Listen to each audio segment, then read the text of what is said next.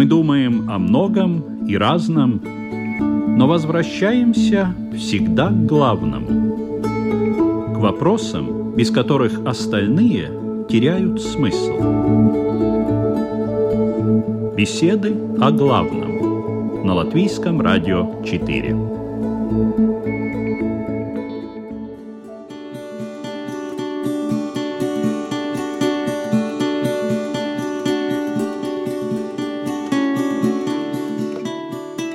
Добрый день, уважаемые радиослушатели. В эфире беседа о главном и постоянно ведущая этой программы Людмила Бавинска. Любая религия призывает нас быть милосердными. Но что это такое? Одномоментное желание, порыв души или реальное действие, помыслы или качество характера? Почему мы часто ассоциируем милосердие с конкретной помощью, а не задумываемся над тем, что несет оно другим людям в духовном плане? Всегда ли и ко всем надо быть милосердными? И как на самом деле должно проявляться это чувство? Сегодня в беседах о главном мы рассмотрим тему «Милосердие. Мы должны? Кому и почему?» В разговоре участвуют Равин Шимон Кутновский-Ляк. Добрый день. Буддист Алексей Пшенов. Здравствуйте. И православный священник Александр Пономаренко. Добрый день.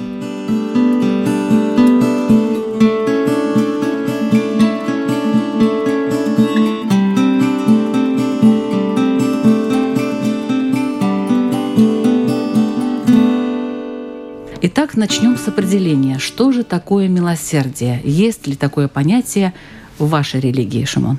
Написано, что когда Всевышний создал мир, был вопрос, как его создать. Потому что если создать в формате суда, то есть где причина и следствие происходит сразу, в таком мире не будет никогда свободный выбор на самом деле. Мы не сможем здесь существовать.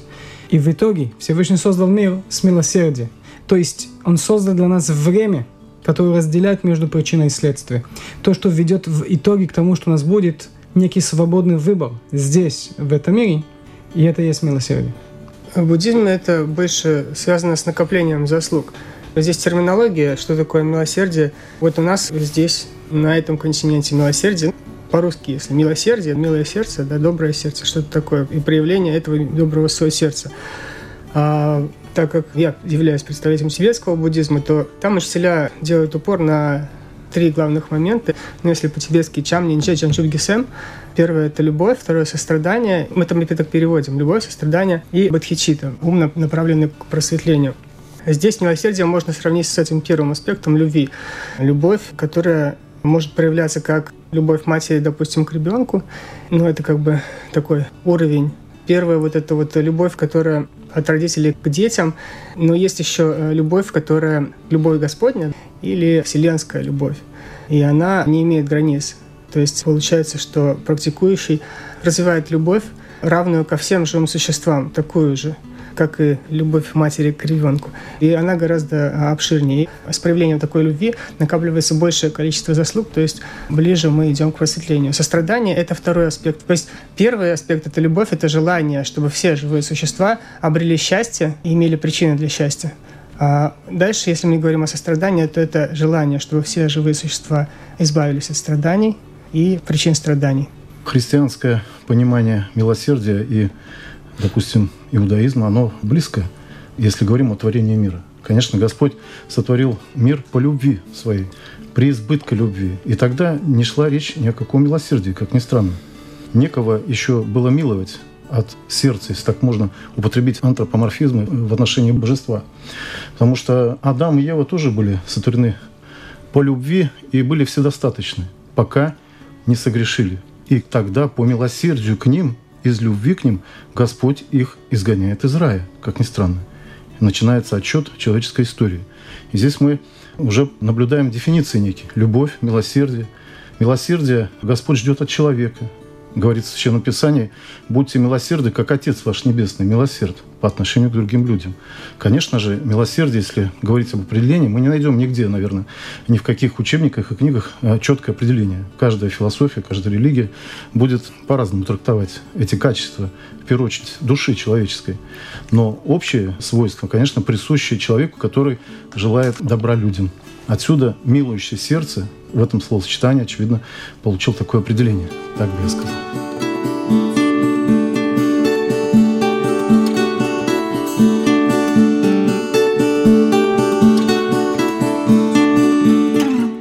Понятно, что милосердие приветствуется, и наверняка люди некоторые думают, что вот если я буду милосердным, то мне простят все грехи, или, скажем, в следующей жизни я буду жить лучше. Это все так однозначно?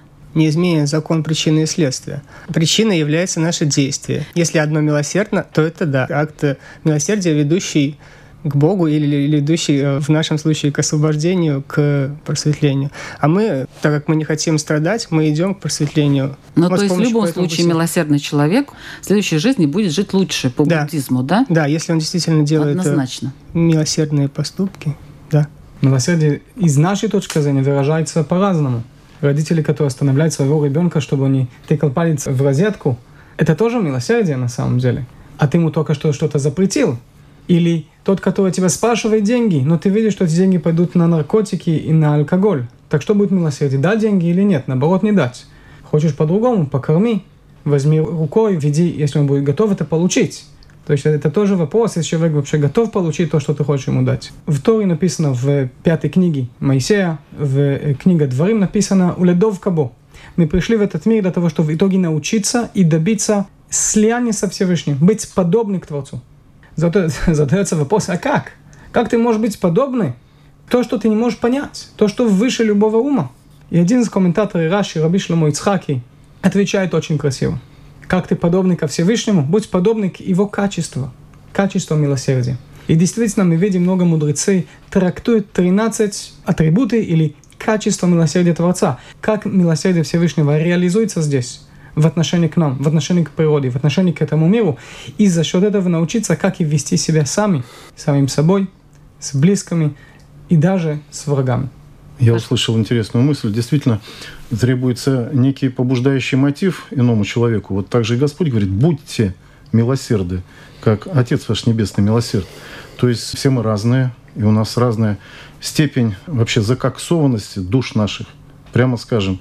Один вообще не откликается на этот призыв. Другой говорит, вот сейчас встану на ноги, вот сейчас окрепну, вот тогда, может быть, и так далее. Христианство, оно вообще, конечно же, не только священным писанием, как источником руководствуется в своей жизни, вероучении, но еще и жизнью тех людей, которые когда-то начали жить по этому священному писанию на протяжении тысяч лет, не веков даже. И вот коротко хочется упомянуть одного такого человека, который был удивительно жесток, жестокосерден, то есть противовес милосердию, он был жестокосерден. Есть такое определение тоже. Что это за люди? Однажды он был богатый человек. Он нес хлебы, поставлял в императорский дом пекарь и пищу какую-то, и за ним увязался нищий. И просил у него, дай мне хотя бы этот хлеб, кусочек. И он отстанет мне, отойди, не мешай, не до тебя. Но в конце концов повествует его жизнь Петра, так называемого, по имени человека, который просто, чтобы от него отстали, бросил эту буханку хлеба в него. И тут он в ближайшее время умирает и видит явно себя на суде, весы перед ним, и на одной чаше все зло, вся жизнь для себя, вернее, земля, прах. И на второй чаше уравновесила эта буханочка хлеба вот все то, что вело его в погибель его Господь возвращает к жизни. По сути, он был на краю пропасти, жить или умереть. И это в корне переменило его жизнь. Он продает себя даже в рабство, раздает перед этим имущество все. Слуге своему говорит, не говори, что я твой господин, веди на невольничий рынок, ибо только так я могу искупить то, что открыл мне Господь перед ним. Он стал таким милосердным, что раздал все свое имущество. То есть побуждающий мотив он сначала не услышал – но Господь через действие иногда воздействует на наши души и приводит к благому результату.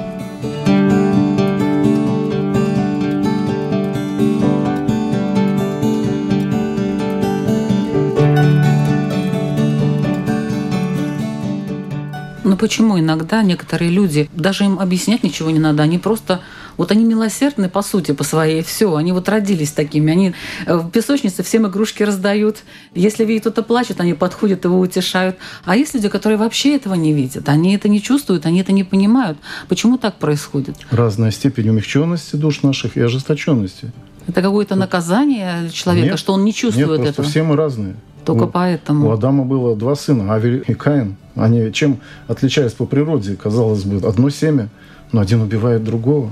А что буддизм говорит по этому поводу? Вы, наверное, ожидаете, что я скажу. Да, Конечно. да, да, что вот в прошлой Всё с жизни прошлой они... жизни. Да. Это все конгломерат э, наших активностей, которые тянутся с безначальных времен.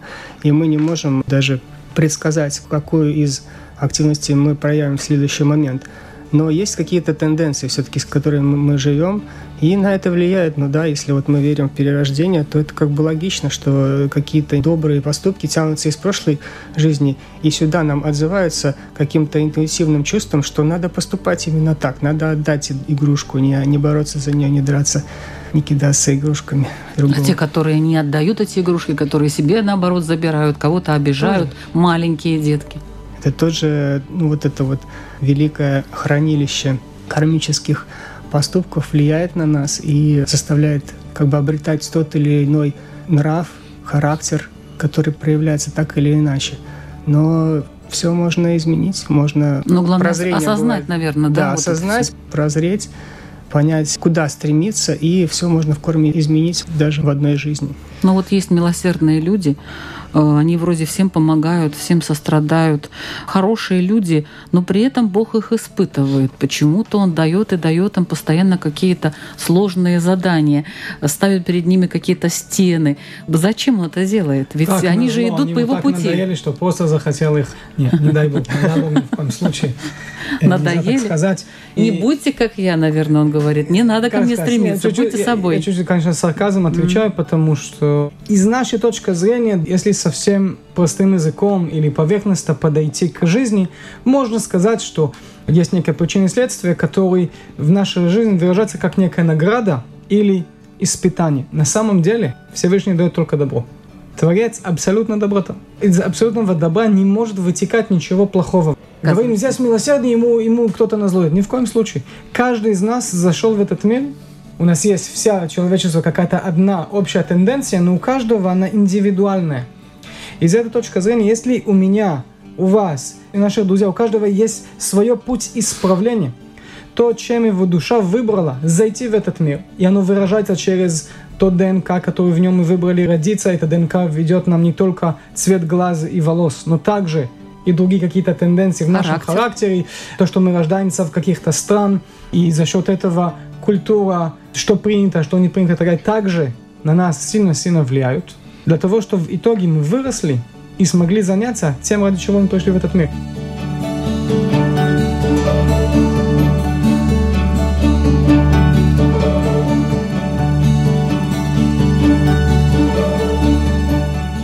Тора — это не книга история, это не книга закона. Это слово Всевышнего к нам. Зная, как его трактовать и изучать, я могу получить и все остальное. То есть, когда в Торе нам даются какие-то заповеди, это не для того, чтобы так надо и все, а это на самом деле некая инструментария в нашем арсенале, в наших руках, работать над собой. Нам иногда пишут радиослушатели, задают вопросы. Вот один из вопросов был таким. Я только хорошего желаю всем людям, я всем помогаю, стараюсь, и при этом постоянно получаю какие-то тумаки и тычки и подзатыльники от судьбы. То есть вроде бы не заслужила, Нет а вот, одного пожалуйста. человека, который проходит этот мир без того, что ему нужно преодолеть, трансформировать и менять. Теперь, в основном в школе в иудаизме, например, да, говорят о реинкарнации.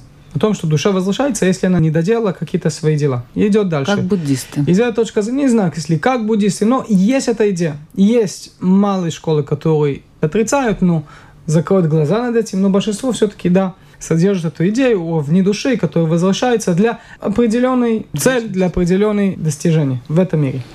Теперь, из этой точки зрения, моя душа здесь была, скорее всего, и до, абсолютно. То, что я веду оттуда, то, что выражается через моих предков, которые в итоге дано мне через мой ДНК, через того места, которое я в нем и родился, То есть еще за родителей отвечаем? в каком-то степени. Нельзя сказать, да, отвечаем, есть вещи, которые не отвечаем, есть вещи, которые да, отвечаем. Но не может быть такого, что что-то происходит в моей жизни без причины. Ой, я такой хороший пушистый, а как так? Вопрос, что я с этим делаю? Но опять-таки хорошо, когда ты знаешь, вот куда идти вперед, и ты знаешь, что, наверное, милосердие, может, не твое дело. Вот как в православии ну, это все можно объяснить? Конечно же, несколько раз мы слышим причинно-следственную связь, то есть фатализм, неизбежность. Христианство э, не согласно абсолютно в этом. Ведь тогда необъяснимо, почему дети священнослужителей в начале 20 века устроили переворот революционный, одели кожаные куртки, взяли револьверы. Прошло время, и опять необъяснимо, почему дети коммунистов, я в частности перед вами, которых никогда не говорили о Боге, не учили в церкви, они вдруг открывают сердце и становятся даже священнослужителями. Конечно, это дает и надежду. Если не строго причинно-следственная связь, значит, есть источник той силы, которая тебе помогает обрести истину. Ведь в христианском вероисповедании Христос стоит перед Пилатом и спрашивает его Пилат, кто ты, зачем пришел? Я пришел свидетельствовать об истине. Что он отвечает? Что есть истина? Философски. Вот многие религии философствуют и хорошо делают. Философия – это что означает? Это э, любовь э, к мудрости. Филио и София – мудрость с греческого. И филио – люблю. Люблю мудрость, ту истину. А насчет милосердия и почему разные могут получать даже от этого, от людей. Одно дело, когда ты в тайне делаешь, и откликаешься опять на призыв Божий. Делай в тайне все свои добрые дела, и получишь явно тогда вознаграждение. Придет время. Это Священное Писание. И наоборот, иногда человек э, совершает благие поступки, разве не так, из славы человеческой. Он делает на виду, он где-то тщеславит через это, гордится. Он совершает хорошие дела – и многим помогает. Но, как преподобный Серафим Саровский говорит, если ты не сделал это ради Бога, или он прямо говорит Христа ради, тогда это не принесет тебе никакой пользы. Ты получишь всю ту награду здесь, там же ничего. Поэтому сложны эти дефиниции. Да, нужно совершать. Да, мы, конечно, откликаемся на побудительный мотив. А дальше, как уважаемый Равин говорит, дело за нами. Как ты, с каким сердцем и отношением будешь это совершать? Сказано «не убей», а ты слово даже сказал осудительное, и ранил человека так, что это приравнивается к этой заповеди. О каком милосердии? Иди хотя бы извинись а потом уже поговорим о милосердии. Или с одной стороны ты жертвуешь что-то, с другой на работе невозможно с тобой находиться рядом. А ты говоришь, я стольким помог, кому это нужно? Да, тому может быть конкретному человеку, но для спасения души ничего ты не сделал.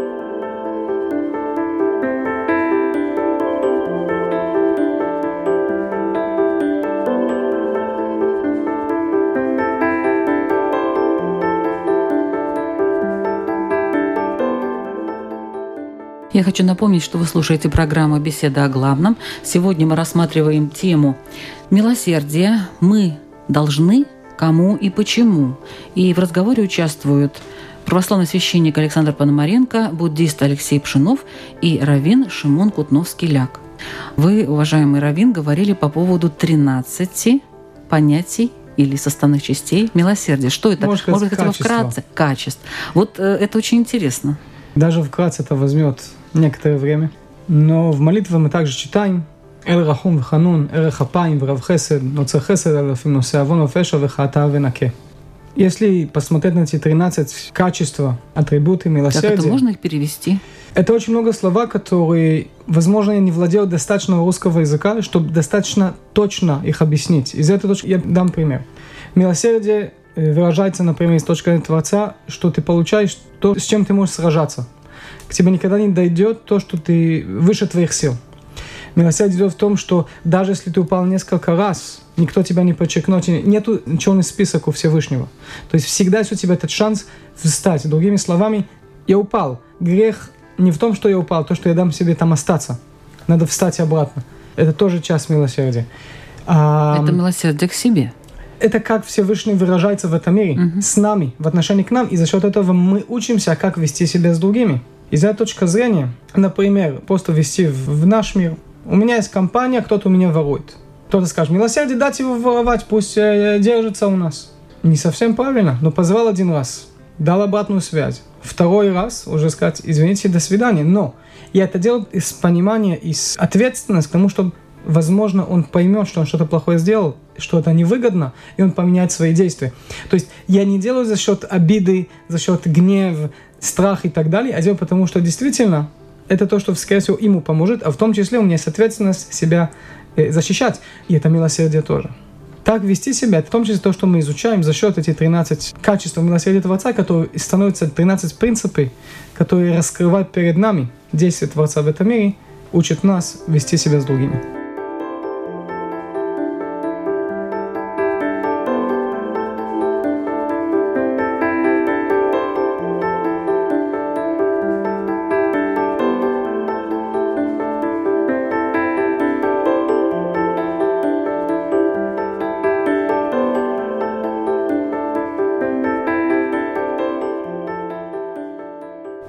Давать милостыню? Вот наше милосердие, мы сразу, если милосердие, сразу это первое, что возникает образ, это ты даешь кому-то деньги. Вот сидит человек просит, ты ему даешь. Но надо ли давать?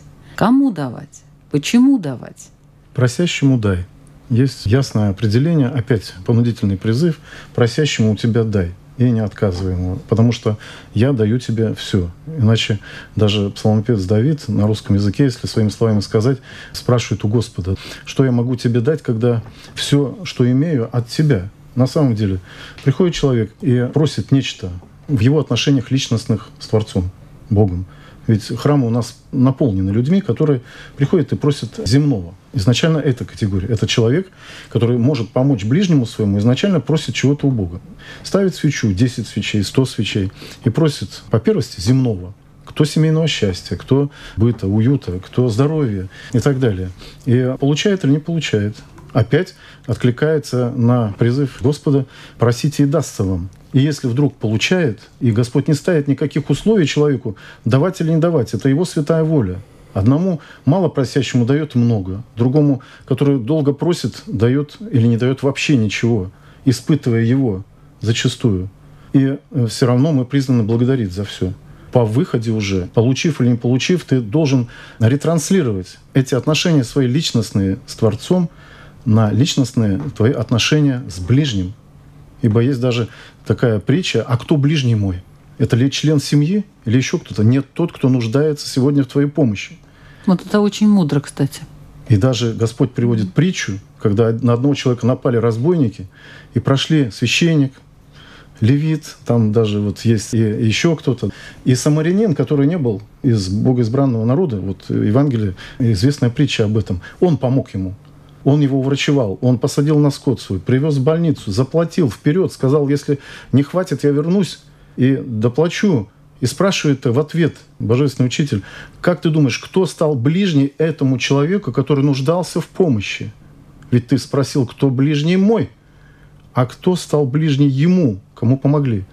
Он говорит, конечно, кто оказал милость ему. И вот тогда мы, получается, мы в единении с законом самим, предвечным, дарованным нам Господом в отношениях наших с Творцом и также ретранслируя его на отношения с ближним.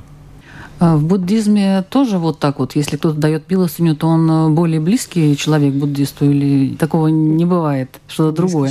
Это, это разные да, вещи. Да. Милостыня это одно, да, а человек это другое, который ну, дал. Близкий человек к духовному просветлению. Тот, кто дает, конечно, он более на, близок? На одну ступеньку поднимается. А просто он сам по себе поднимается. Ну, да, нет вот этих отношений таких вот, как в православии. Ты ближе там становишься, для тебя этот человек более такой ну, вот смотреть ситуацию, конечно, родной. Конечно, надо не тупо давать первому попросившему, а ну, нужно смотреть на ситуацию. Можешь, принесет ли твое даяние действительно благо. Но Или... ты это решаешь? Или Конечно, это решает другой кто-то? Ты решаешь. Ты решаешь человек принимает решение. Ну, то есть здесь, может быть, неправильно кто-то понимает, в буддизме нет никакого фатализма. Все зависит от твоих настоящих решений, принятых тобой решений. А если решение неправильно, а если ты даешь милостыню человеку, который потом пойдет и пропьет эти деньги, не принесет их в семью, сам не поест. Вы Ты же не знаете об этом потом. А нет, можешь не узнать. Первый раз видишь человека, очень просит, смотрит в глаза, несчастный такой, дал ему деньги. Он пошел, и ты же не знаешь, что там происходит Просят дальше. на хлеб зачастую. Просят на хлеб, да. А идут, сразу покупают вино, водку. С точки зрения дающего, это благой акт. Это благой акт, и все. Ну, вот в буддизме там Если ты точно знаешь, деньги. вот подошел к тебе человек и говорит, дай мне денег, я куплю водки и начищу рожу там соседу. Конечно, это глупо будет ну, давать понятно, такому. никто и не Но будет Если так он просит, действительно, мне надо поесть. Ты ему дал, он пошел купил водки, ты же не знал. Разные бывают ситуации. То есть, если ты даешь и не знаешь, что это не на благое дело, да. если ты думаешь, что это на благое дело, значит, это засчитывается как акт милосердия, и ты спокойно угу. живешь дальше. Так? Ну да. По буддизму. Да, Ты никогда не можешь знать до конца. А может быть, человек аферист. Ты не знаешь. Но ты смотришь. Человек, ВП говорят, если человек к тебе дошел и в итоге спросил, до какой низ он должен попасть, он подошел к кому-то и спросил, пожалуйста, мне дай, потому что у меня нет. То есть он, скорее всего, в таком месте, где действительно надо ему помочь. Из этой точки зрения, если кто-то к тебе лично подошел, и это было сказано здесь уважаемым гостям, который то есть, сегодня... если лично подошел. Да, то есть ко мне подошел конкретно, скорее всего, не просто так он ко мне подошел. Теперь, из этой точки зрения, если есть запах алкоголя, или ты видишь, что человек, он под наркотиками, конечно, не дай деньги. Даже Но, если попросил. Конечно, даже лично подошел. конечно, потому что я, я участвую тогда в его, не дай бог, я его убиваю. Я помогаю ему убить себя. Написано, и написано, если помню правильно, это в Мишлей, это в Писании царя Соломона, что те, кто любит смерть, Всевышних ненавидит. Так написано. Такой человек не любит жизнь. Но взять, покормить, еще раз, то есть делать вот это дополнительное действие, что мы делаем? Кто-то пришел, нам неприятно, дали деньги, отмазались от человека и ушли дальше. Ты хочешь по-настоящему ему помочь? Заботиться хоть на секундочку, посмотри. Зима, дай ему длинную рубашку или с чем-то накрыться.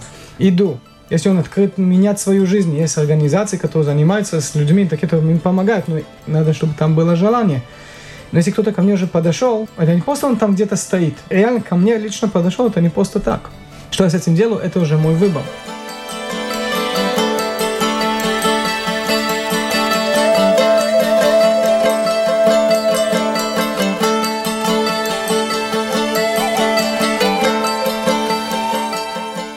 Представьте себе ситуацию. Суд судит человека, который убил 20 30 человек, издевался над ними всячески, и потом он их убил. Или, допустим, педофил, который насиловал маленьких детей, значит, его судят. Встает его адвокат и говорит, уважаемые люди, уважаемые судьи, будьте милосердны. Я не думаю, что это сложный вопрос. Есть вредитель, надо, во-первых, его убрать для того, чтобы он не вредил другим. Если это убийца, перевод, чтобы не мог никому это делать. Следующий вопрос, могу ли я ему помочь? Сейчас мы пока еще в суде, и решается вопрос. И милосердие что, оставить его, выслать его домой и обратно? Ну, не знаю, допустим... Это не милосердие, уменьшить, это тупость уменьшить, скажем, ему срок, просит адвокат. Вы знаете, у него было тяжелое детство, его не любила мать, его обижал отец в школе, его все презирали. Вот он поэтому стал таким. Будьте милосердны. В разные времена человеческих формаций, цивилизаций, ответственность за наказание была зачастую различна. Мы это прекрасно знаем. За воровство отсекали руку, как минимум, за прелюбодеяние, там какое-то, как минимум, глаза могли выколоть. До сих пор есть такие места. Да. И мир цивилизованный. Он руководствуется неким гуманитарным правом человека на жизнь. И, наверное, это величайшая ценность. Одно дело, здесь мы созвучны, я думаю, с Шимоном, о том, что общество должно быть ограждено от таких людей, но жизнь его пресекать не стоит. И поэтому они получают пожизненное заключение зачастую, очевидно, или какие-то еще химиотерапия, чтобы этот человек не мог творить с детьми свои преступления и так далее. И есть та мера ответственности за содеянное. Я думаю, что общество уже достаточно опытно, чтобы выработать эти законы, которые и общество будут ограждать, и человек будет помилован. Другое дело, что зачастую наши гуманные законы не сокращают зло в мире – а наоборот, у людей появляется уверенность во вседозволенности и в том, что они останутся живы. И в своих намерениях они только утверждаются. Эти ужаснейшие случаи терроризма по всему миру и в детских школах по всему миру, можно сказать. Разве это не следствие некой гуманности по отношению ко всему человечеству? Может быть, оно давно уже требует корректировки?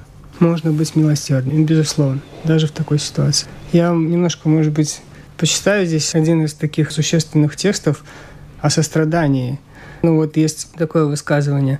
Даже если кто-то готов снести с вас невинного голову, применяя все свое сострадание, брать на себя все его порочное деяние, это практика бодхисаттв. Даже если кто-то распускает повсюду грязные слухи о вас, в свою очередь отзываясь о том человеке только с любовью, это практика бодхисаттв. А даже если кто-то, ослепленный желанием, обирает вас до нитки – посвятить ему свое имущество, тело и все прошлое, нынешнее и будущее благо – это практика бодхисаттв. Вот об этом тоже можно задуматься. Тот, кого обирают, тот, кого даже забирает жизнь, с точки зрения практика, вот это Махаяны, не обязательно давать в ответ, и не обязательно даже ограничивать собой этого человека. Есть притча, давайте я скажу коротко, Будда до того, как в своей жизни достиг просветления, у него были предыдущие жизни. Есть джатаки, в которых написаны его действия. И в одной из этих джаток описано, что он был принцем. Они втроем с братьями шли по лесу и увидели тигрицу, которая была истощена, но она только что родила детей. И э, у нее не было молока э, накормить этих детей. И тогда они пошли дальше, и братья начали думать, а как же мы ее накормим, что она ест? Она ест мясо. Можем ли мы дать ей мясо? Нет, не можем. И тогда один из братьев вернулся, лег рядом с этой тигрицей, чтобы она съела его. Но у нее не было сил подняться и открыть рот. Тогда он взял палку острую, вскрыл себе вены и напоил ее своей кровью, чтобы она набрала сил и съела его. И это был просветленный Будда, который в предыдущий накопил достаточно заслуг, и за, за это попал на небеса Тушита, и впоследствии пришел на эту землю как учитель просветленный Шакемунь. Так что есть разные пути и оценки различных ситуаций, и милосердие всегда проявляется по-разному, может проявляться.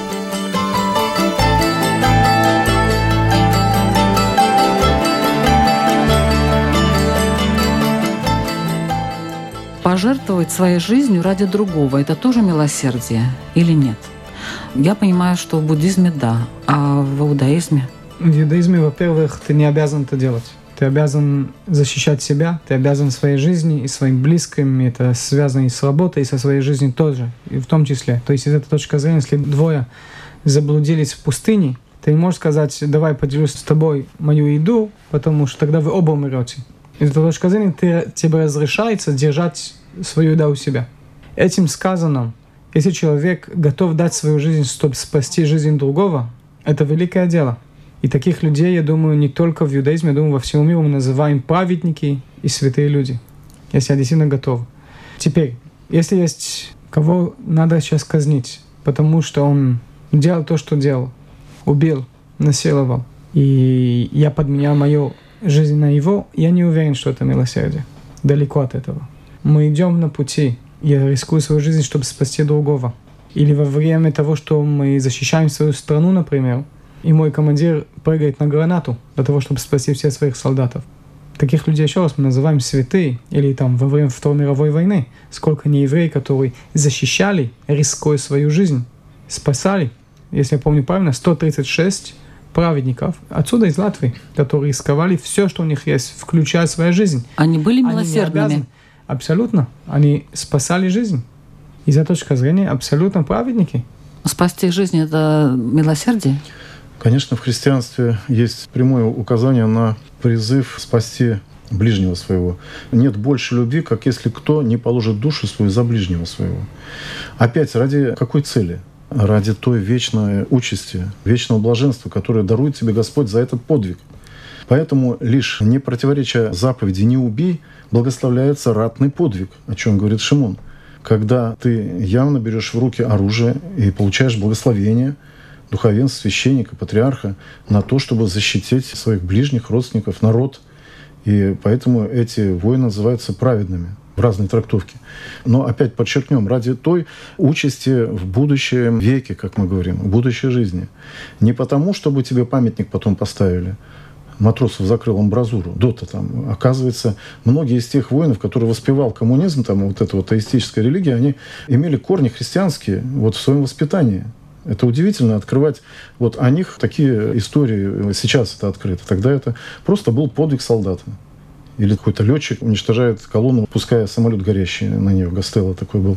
И так далее. Они не думали о том, он Богу угождает или нет.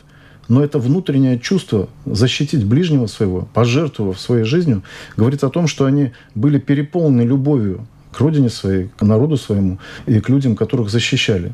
А это и есть качество любви. А э, настоящая любовь жертвенная, совершенно любовь жертвенная. Как мать бросается в огонь, спасая или в воду своих детей или отец, сами погибая, спасая их. Она не думает в тот момент не о заповеди, но это ее внутренний нравственный закон.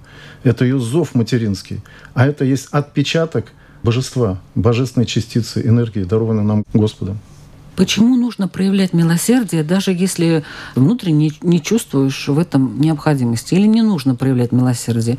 Ну вот идешь мимо, стоит человек, просит. Ну вот нету никакого у тебя желания. Да, и тогда не надо. И тогда не надо. обязательно. Ты каждый раз принимаешь свое новое решение, дать или не дать.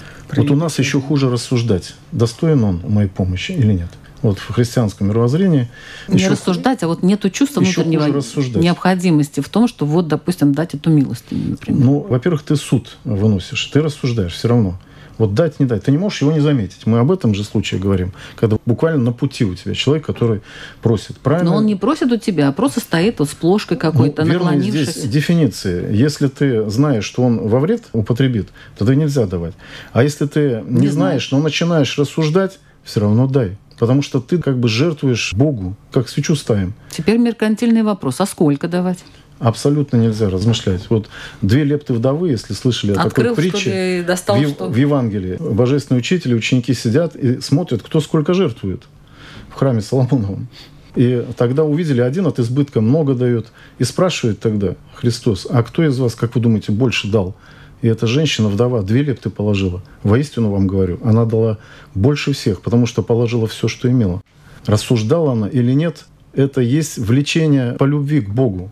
Дать не размышляя. У нас часто верующие люди не смотрят, не считают. Сколько в карман засунул, рука взяла, столько и дал. И пошел дальше. Честно сказать, моя жена более милосердна, чем я. И она более чаще может кого остановить и даже заметит, кого он не заметит, что надо что-то ему дать или помочь. Я не праведник. Я не ищу людей, кому можно сейчас пойти и что-то дать. И, скорее всего, я где-то еду и куда-то иду, и почему-то, не знаю, почему я считаю, что, возможно, туда, куда иду, это важнее в этот момент. Еще раз, я не праведник. Но из этой точки зрения всегда найти, а где я да могу делать, хоть какой-то минимум. Хоть какой-то минимум, найти в себе силы для какого-то минимума. Не снизиться от него. Какой-то момент я, о, я могу дать даже больше, замечательно, давай больше. В Торе написано о идее такой, что мы даем 10% десятина. Написано, что и даже меньше, чем это, это тоже хорошее дарование, но почему-то называется скупое дарование. Почему? Потому что все равно, сколько, неважно, сколько у тебя есть, до 10% точно ты можешь отдать, и все равно будет достаток для тебя и для твоей семьи и так далее. 10% считается среднее дарование. До 10 скупое, 10 среднее. Между 10 и 20 это уже щедрое дарование. Но также больше, чем 20, в очень много случаев это может быть транжерство, а уже не дарование, потому что если я отдал, но за счет этого я не могу кормить потом мою семью и так далее, есть с этими вопросами проблемы, несмотря на то, что много мудрецы так жили что в конце дня не могли заснуть, пока уточнили, что нету даже одна копейка где-то там упала, что они не дали кому-то другому. Э, Из этой точки зрения, еще раз, я не праведник, я не буду сейчас звать всех, ребята, будьте праведники, давайте все, что у вас есть. Но выбрать что-то минимальное, это может быть деньги, может быть я какой-то эксперт, я могу дать свою экспертизу, кому-то дать свою Совет улыбку. конце- какой-то, который Абсолютно. нужен улыбку момент. в конце концов. Иногда улыбка может и на самом деле спасти жизнь. Просто кого-то услышать, бы- быть плечо для кого-то. Физически что-то поднять. Ты видишь, кому-то сложно физически, помоги. Начинать с чем-то. С какого-то даже волонтерства. Найти то место, где ты можешь быть полезный к сообществу. Это тоже дарование, которое выражается через, и в том числе милосердие. Я знаю одну семью, которая не имела детей. Молодая семья, очень хорошие люди. И они постоянно в идут ЛВ, детям давали эти деньги. И в конце концов, лет через пять у них появился ребенок, потом следующий. Не знаю, просили ли они у Бога этих детей, но то, что они регулярно делали вот эти взносы, так сказать, помогали другим детям, вот, пожалуйста, помогло. Когда я слышу о детях, православный священник, это, как у нас говорят, белое духовенство. Вот ходит в черном, а белое духовенство почему-то называется. А черное духовенство – это монахи, монашествующие. Когда я слышу о детях, я, конечно же, представляю свою большую семью. Это У отца Александра приемные дети. Э, Ну, не ради там, опять, я не праведник далеко, но понимаю тот шаг, когда мы к четырем своим добавили троих усыновленных, взятых из домов, они сейчас уже нашу фамилию носят. Это не был мотив на какой-то призыв. Это была необходимость, потребность наполнить дом детьми, который имел место еще для наполнения. И сегодня это уже и семь и внуков, и внучек. Поэтому Слава Богу. слава Богу за все, да. И я к чему говорю, что не обязательно нам ложить на весы. Вот я сделаю это, а что мне будет в ответ? Зачастую так человек размышляет. Когда ты не задумываешься и лишь влечешься своим сердцем, то зачастую это дает наибольший результат. Я знаю многих людей, которые говорили мне на ушко, а ты знаешь, какое это счастье давать не принимать подарки хотя бы даже, а отдавать. Я испытываю такое наслаждение и блаженство, когда в день ангела, там, день рождения, не только своим близким, но могу, мне Господь дал, а я могу себе позволить сделать им приятное. Я просто, говорит, растворяюсь от этой радости, которую я испытываю. Разве ради этого не стоит стать милосердным? Скажу даже больше. Это есть наша возможность, это есть то милосердие, которое Всевышний нам дал, создавая это мир, мир, который в нем мы можем делать то, что они могли делать без этого мира. Давать, делиться, быть причиной, быть тот, можно сказать, создателем своей жизни, участвовать в том, что новая жизнь приходит, поддерживать жизнь, которая уже пришла, создавать, делиться, даровать. Это то, что Всевышний нам дал в этот мир. Для этого этот мир был создан, для этого есть некие сложности, как говорят.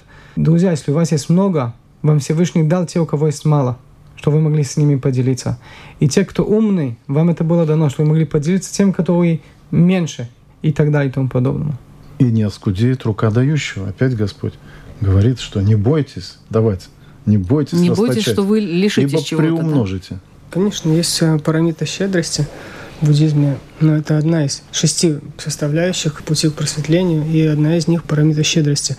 Есть щедрость материальных вещей, щедрость защиты и щедрость духовных наставлений. Это разные уровни щедрости. Мы можем делиться какими-то материальными вещами, можем делиться, да, как уже было сказано, теплой, заботой, кровом. Есть еще вот такая щедрость духовная, то есть тот, кто обладает мудростью, может научить другого. Ну, это к тому, что можно там, не дай один раз, а научи рыбу ловить.